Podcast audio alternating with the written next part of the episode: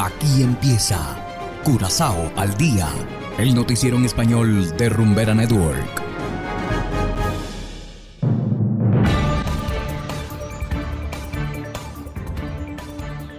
Muy buenas tardes, estimados oyentes de Rumbera Network 107.9 FM. Igualmente saludamos a quienes nos escuchan en formato podcast a través de noticiascurazao.com. Hoy es lunes 27 de junio de 2022 y estos son los titulares. Estafador utilizó universidades de Curazao en esquema de fraude con becas. Curazao ajustará otorgamiento de beneficios de asistencia social. Código amarillo por posible ciclón tropical anuncia el servicio meteorológico.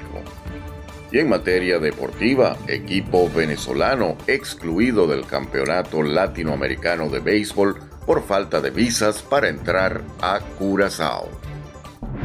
Esto es Curazao al día con Ángel Van Delden.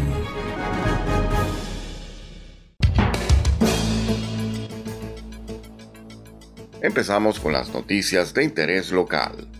Un hombre de 33 años, oriundo de los Países Bajos, logró manipular el sistema de becas de varios estudiantes para apostar en línea. Las becas fueron solicitadas a nombre de varios estudiantes fantasma supuestamente inscritos en universidades de Curazao. El hombre en cuestión habría estafado alrededor de 350 mil euros a la organización que financia las becas. El estafador fue condenado a 20 meses de prisión también fue sentenciado a 240 horas de servicio comunitario por fraude, lavado de dinero y falsificación. Y seguimos con las noticias locales.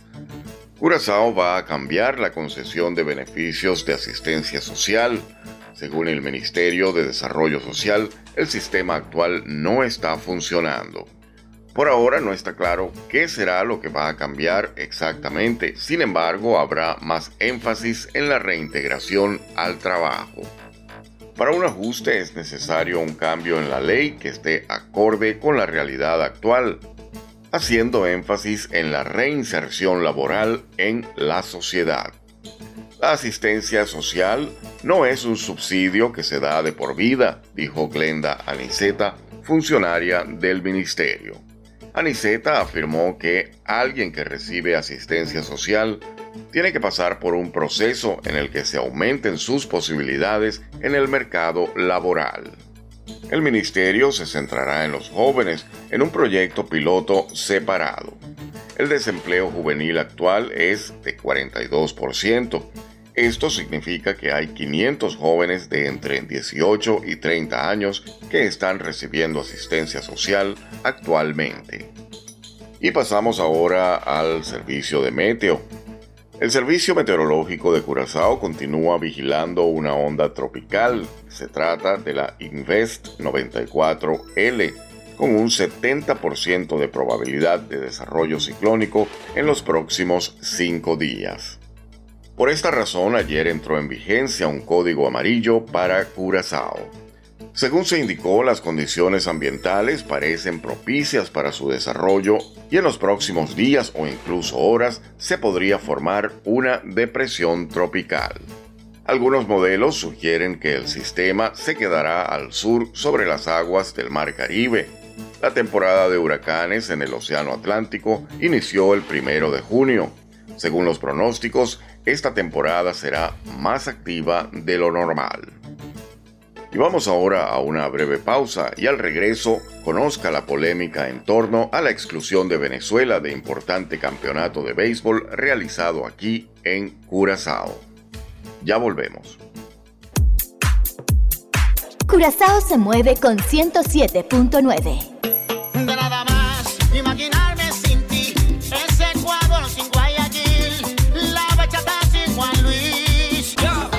Network.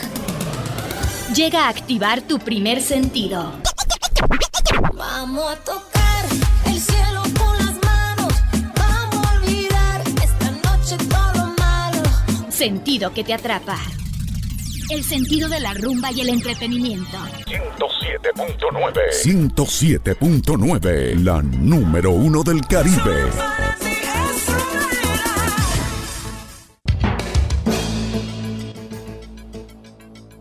Ya estamos de vuelta. Continuamos ahora con las noticias. Este 27 de junio empieza en Curazao el torneo latinoamericano de Liga Intermedia de Béisbol, en donde participarán varios países de la región. Venezuela fue uno de los países invitados por la Little League para participar en el evento. Sin embargo, el equipo no pudo trasladarse a la isla por no poseer el visado correspondiente. El señor Germán Rojas, vocero de la delegación venezolana, lamentó que en el país anfitrión no se haya hecho lo suficiente para facilitar los trámites de visado del equipo. Escuchemos las declaraciones del señor Rojas que logramos obtener anoche por vía telefónica. Mi nombre es Germán Rojas, sí. ¿Cuál, es su cargo actual eh, allá en Venezuela a nivel deportivo, señor Rojas?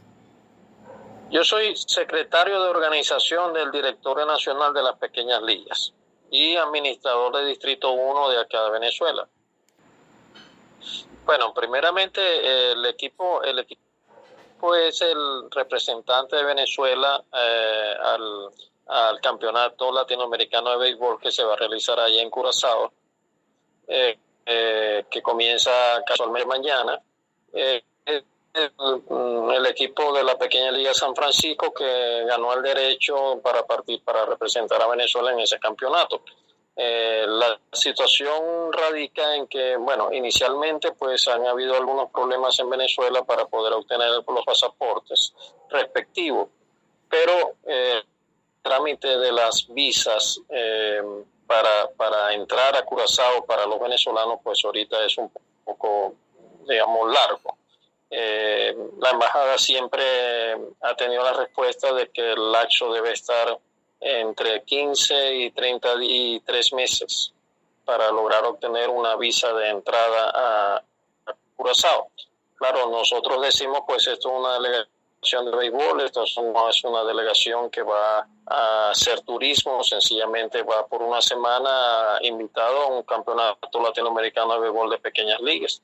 Hay, una instancia de aquí de Curazao que, invitó. dar un trato. ¿Ustedes recibieron invitación de una instancia deportiva de aquí de Curazao para, para venir con todo sí, el sí, sí, por supuesto. el señor Florán es el encargado del comité organizador eh, ¿Cómo se llama el señor, el señor aquí en Curazao que organizó esto? El señor Florán. Personas conocedoras opinan que en casos como este se pudo haber solicitado una exoneración de visa al gobierno de Curazao con el fin de facilitar la entrada de la delegación. Sin embargo, esto nunca ocurrió. Por otro lado, fuentes cercanas indicaron a nuestra redacción que hubo una discrepancia previa entre el anfitrión, que es la Little League de Curazao, y la delegación venezolana. Intentamos comunicarnos con el señor Florán, representante del Little League, pero esto no fue posible lamentablemente hasta ahora. Mientras tanto, los padres de varios jóvenes que forman parte del equipo expresaron su pesar, asegurando que hicieron grandes sacrificios para sacar los pasaportes de sus hijos y los boletos aéreos en un intento por tener a tiempo los requisitos que exige la embajada. Aun cuando hoy empieza el evento, el equipo aún mantiene una remota esperanza de que la situación se pueda resolver. Y bien, estimados oyentes, de esta manera llegamos al final de Curazao al día. No olviden que pueden descargar la aplicación Noticias Curazao disponible totalmente gratis desde Google Play Store. Trabajamos para ustedes Saberio Ortega en el control técnico y ante los micrófonos Ángel Van Delden. Tengan todos una feliz tarde y será hasta la próxima. Aquí termina Curazao al día. El noticiero en español de Rumbera Network 107.9 FM.